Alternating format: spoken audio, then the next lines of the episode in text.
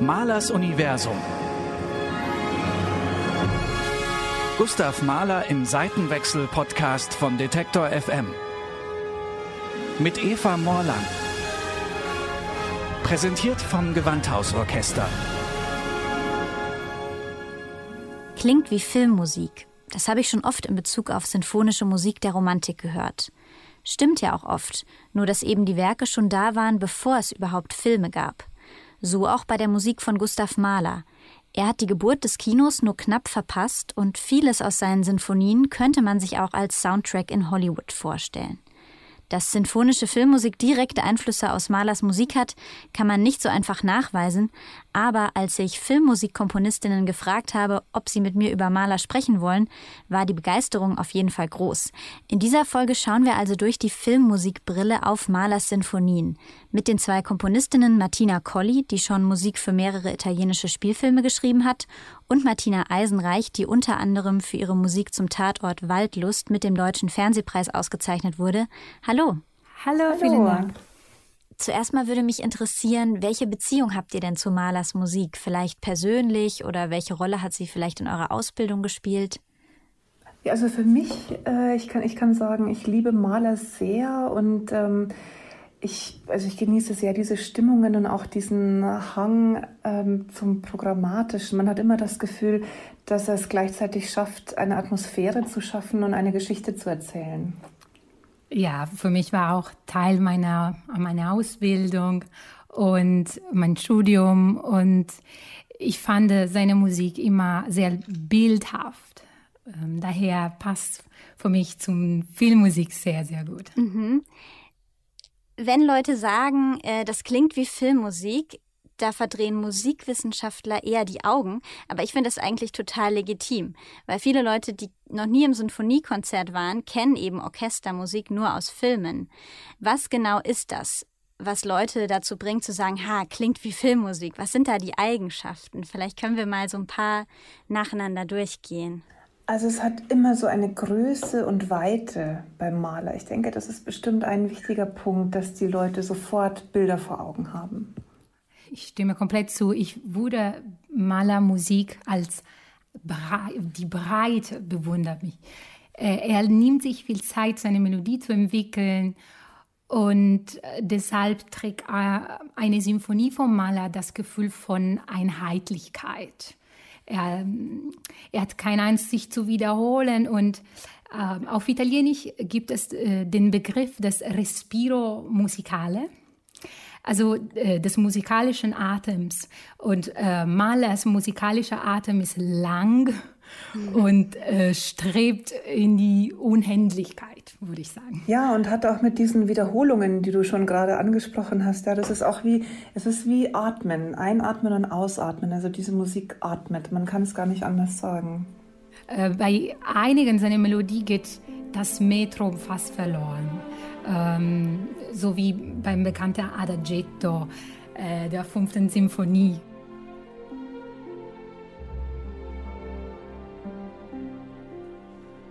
Mahler dehnt die Zeit mit seinen zahlreichen Tempoangaben und Atemzeichen. Und deswegen ist äh, Adagietto ganz, ganz, ganz, ganz präsent in äh, Filmografie. Ganz viele Regisseure haben sich verliebt in, diesem, in diese Musik. Und welche Funktion erfüllt das dann im Film, dieses Zeitdehnen? In was für Momenten nutzt man das? Natürlich die sehr dramatischen und inneren Momente, würde ich sagen. Und es ist auch ein Mittel, um, um lange Filmstrecken zusammenzufassen. Ja, wenn, wenn man sehr lang, lange Bildstrecken hat, die werden zusammengerafft und, und dichter, indem man eine noch, noch breitere, noch ausgedehntere Musik darüber legt. Ja, ich finde interessant, dass die, die, diese Breite nicht nur Tempo umgeht. Ich finde auch sehr interessant, wie er ähm, das Maler nutzt den kompletten Tonumfang der Instrumente aus und benutzt außergewöhnliche, oft ähm, große Intervalle. Ähm, dafür ein perfektes Beispiel wäre die 10. Symphonie.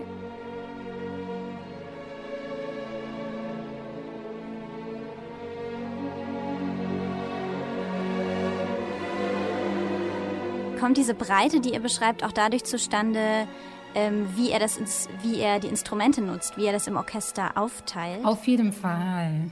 Ja, und, auch, und da haben wir auch ein, eine Riesenparallele zur Filmmusik. Das, was beim Maler anfing, hat man dann ja immer weiter getrieben und vielleicht zuletzt ähm, in den Studios von Hans Zimmer noch ins Unermessliche getrieben, indem man sagt, das Orchester reicht gar nicht mehr. Also Mahler hat, hat alles gemacht, was mit einem Orchester geht und dann der nächste Schritt kommt dann aus den Hollywood-Studios, wo man das Orchester doppelt und dreifacht und synthetisch und die Bässe und also wo man mit Elektronik noch dazwischen geht. Ähm, das ist ein ganz interessanter Effekt, finde ich, wenn man Filmmusiken kennt und im Ohr hat, die eigentlich für Orchester geschrieben sind und dann hört man die vielleicht mal live und man hat dann live im Konzert das Gefühl, ach, das klingt aber eigentlich vergleichsweise klein. Ähm, im Vergleich zu dem, was ich von der Aufnahme kenne. Und das liegt daran, dass die, die neuen Filmmusiken, also je, je, jünger sie sind, desto mehr sind die elektronisch so beeinflusst, dass es gar nichts mehr mit dem äh, mit einem natürlichen Orchesterklang dann zu tun hat. Es ist in alle Richtungen äh, überdehnt und, und ich glaube, Mahler hat das angefangen.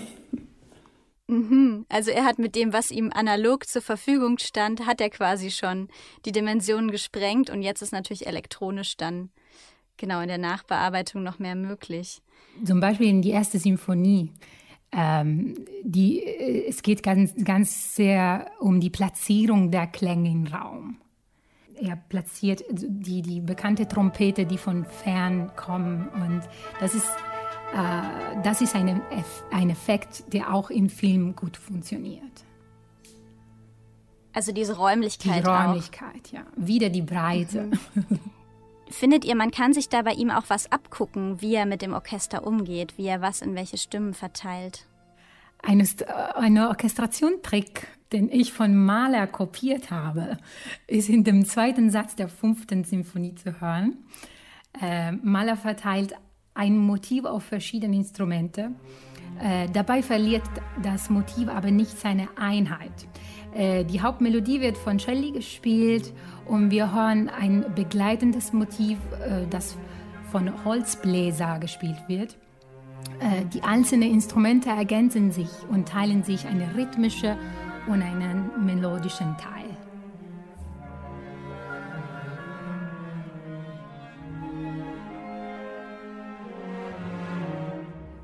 Was man auch äh, in elektronischer Musik Interpolation nennt, ja, dass man hört, da, da, da, da, da, tira, aber der Tira wurde von einem anderen Instrument gespielt. Aber es, ja, es klingt als, als ein, aber es sind zwei. Das ist voll spannend. Also es wird so weitergereicht, die Melodie genau, so ein bisschen. Genau. Mhm. Ja. Eine Stelle, die finde ich auch gleich sofort einen an ganz bestimmte Filme denken lässt, ist am Anfang von der fünften Sinfonie diese unglaublich mächtigen Bläser, die auch so einen riesen Raum aufmachen. Da denke ich halt gleich an irgendwelche Weltraumfilme, an Star Wars zum Beispiel.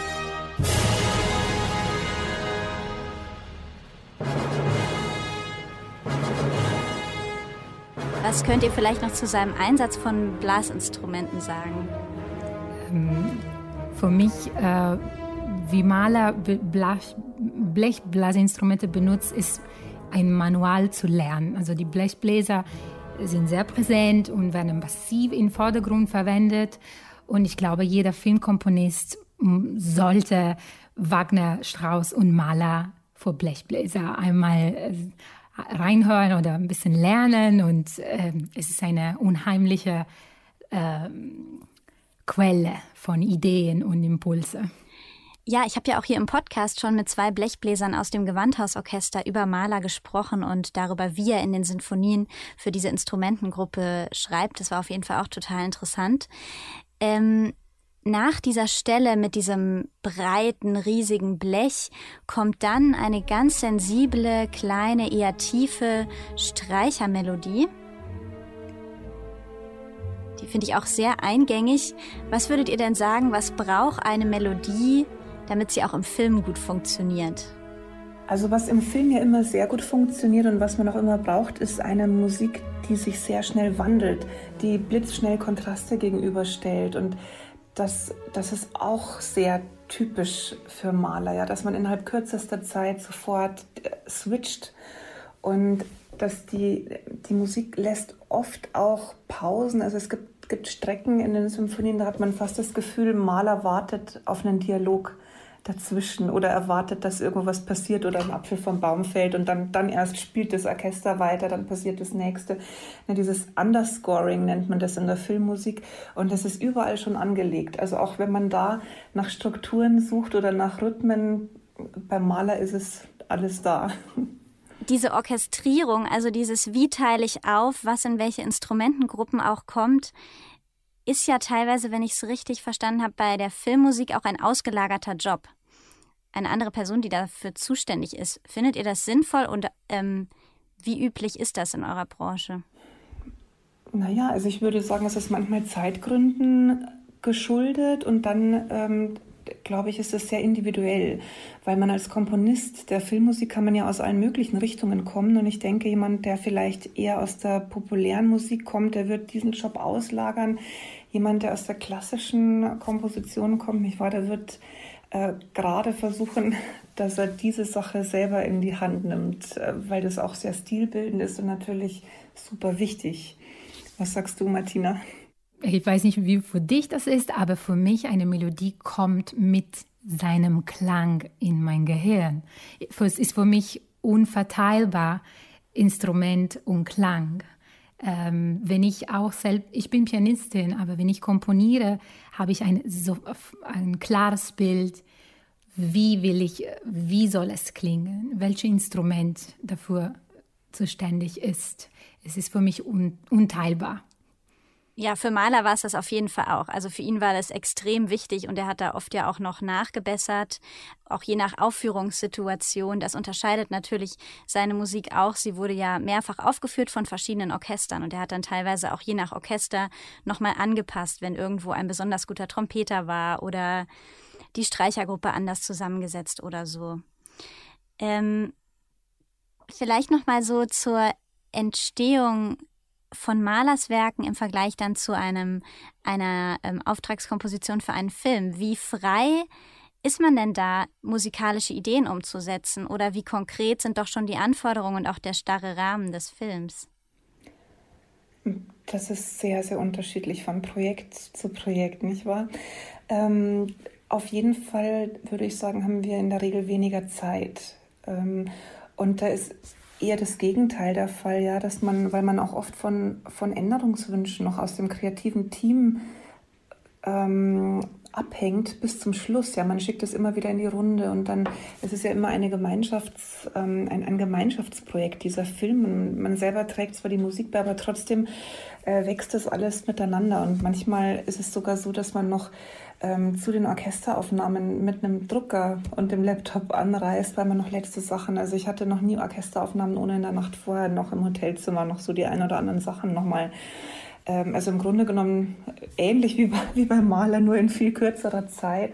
Und man hat meistens nicht die Gelegenheit, das nochmal später ähm, nochmal zu revidieren oder zu verbessern, außer ähm, man macht dann doch nochmal eine Konzertausgabe danach. Also ich hatte noch nicht das Glück, für einen Film so ein Budget zu haben, so, so wie unsere wunderbare Martina. Ähm, hatte ich noch nicht die, die, das Glück, ähm, immer kleine, kleinere Besetzung und Virtual Instrument dazu. Aber auf jeden Fall der größte Unterschied ist, dass ähm, Filmmusik ist funktional.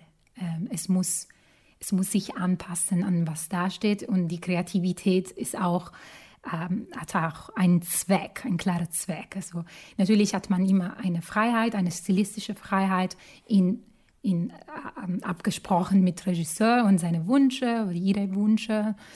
Äh, aber es ist auf jeden Fall, äh, muss eine bestimmte Funktion erschaffen. Meistens ist es ja so, dass man mit Virtual Instrumenten, also mit virtuellen Instrumenten ähm, arbeitet, auch also in, in, vielen Fällen in der Filmmusik, das muss man, muss man schon sagen. Und Martina, wie, wie geht es dir da in der Orchestrierung? Es ist schon eine ganz andere Arbeitsweise, oder? Weil man, ähm, also man hat immer perfekte Musiker äh, für also manche Sachen funktionieren sehr gut und manche andere Sachen funktionieren ähm, nicht so gut, wie sie live funktionieren würden. Man, man passt sich in diesen Fällen ein wenig an, oder? Wie, wie geht es dir? Auf jeden Fall. Vor allem, wenn man nicht sehr, sehr gut beim Programmieren ist, dann muss man sich anpassen. Ganz oft habe ich äh, lieber verzichten auf eine Melodie, weil die Geige sonst mir zu unrealistisch war. Ich hatte das Glück, dann die Solisten aufnehmen zu können. Sonst hätte ich einfach ein anderes Instrument benutzt. Es ist auf jeden Fall eine sehr wichtige, spielt eine sehr wichtige Rolle für mich. Mhm. Total interessant. Ja, danke für diese Einblicke. Vielleicht noch eine letzte Frage, nochmal ähm, zu dieser Wirkung auch auf das Publikum. Es gibt ja jetzt inzwischen auch große Konzertabende, wo Filmmusik in großen Hallen gespielt wird und Säle ausverkauft werden, wenn nicht gerade Corona ist. Ähm, von einem Pub, da kommt ein Publikum hin, was aber sonst nicht ins normale Sinfoniekonzert geht. Brauchen die Leute die Bilder im Kopf, diese Assoziation mit dem Film, um dann auch die Musik wirklich genießen zu können oder verstehen zu können? Ich glaube, es ist ein wirklich großes Tor. Also es ist ein, eine, eine große Tür, die sich für die Menschen öffnet, um überhaupt mit klassischer Musik in Berührung zu kommen. Ähm, ich glaube, die Menschen lernen ähm, im Kino auch auf Motive zu achten, auf musikalische Motive, auf Soundmotive. Es fällt ihnen etwas auf und dann ist es auch sehr interessant, das im Konzertsaal zu hören, denke ich. Und ähm, ich hatte mal ein sehr interessantes Erlebnis mit, ähm, da war ich noch sehr jung und war mit, mit Gleichaltrigen im im, zuerst in einem Konzert. Penderecki hat selbst dirigiert seine Werke und ähm, so gleichaltrige Freunde von mir haben gedacht, oh Gott, lass uns in der Pause gehen, das ist nichts für uns, so, das ist mir irgendwie zu hoch. Und einige Zeit später waren wir im Kinofilm The Matrix, die Matrix, ähm, mit der Musik von Don Davis. Und auch diese Musik ist sehr ist also nicht nur äh, tonal, ist eher atonal und hat verrückte Instrumente und es ist stilistisch nicht weit entfernt von Penderecki. Aber man, man sieht es zu den Bildern und es macht Sinn, dass das alles so weird ist. Und, und plötzlich waren diese jungen Leute im Kino gesessen, waren begeistert von dieser Musik und haben gesagt, wow, krasse, krasse Musik, Wahnsinn. Ähm, und da denke ich mir, manchmal braucht es einfach die Bilder oder zumindest, und auch das ist ja was, was man stark Maler zuschreibt, zumindest eine Geschichte, um zu verstehen, warum man das hört. Also ich stimme nur zu. Ich bin auf jeden Fall sehr, sehr glücklich, wenn, ähm, wenn viele sehr nah kommen an symphonische Musik oder Orchestermusik. Ähm, auf jeden Fall. Ähm, ich finde es schade, dass ein, ein Film nötig ist, dafür, aber ähm, ist trotzdem eine tolle Gelegenheit. Ich glaube, von meiner Generation keine äh, kennt Ligeti, wenn ich das nenne. Keine würde sagen, ja klar, unglaublicher Komponist, aber jeder, der hat Kubrick-Filme gesehen, dann kennt seine Musik und äh, das finde ich immer sehr spannend. Mhm. Ja, ähm, ich danke euch ganz herzlich für dieses super interessante Gespräch. Ja, danke dir für die Einladung. Ja, vielen Dank. Danke, Martina. Malers Universum. Gustav Mahler im Seitenwechsel-Podcast von Detektor FM. Mit Eva Morland. Präsentiert vom Gewandhausorchester.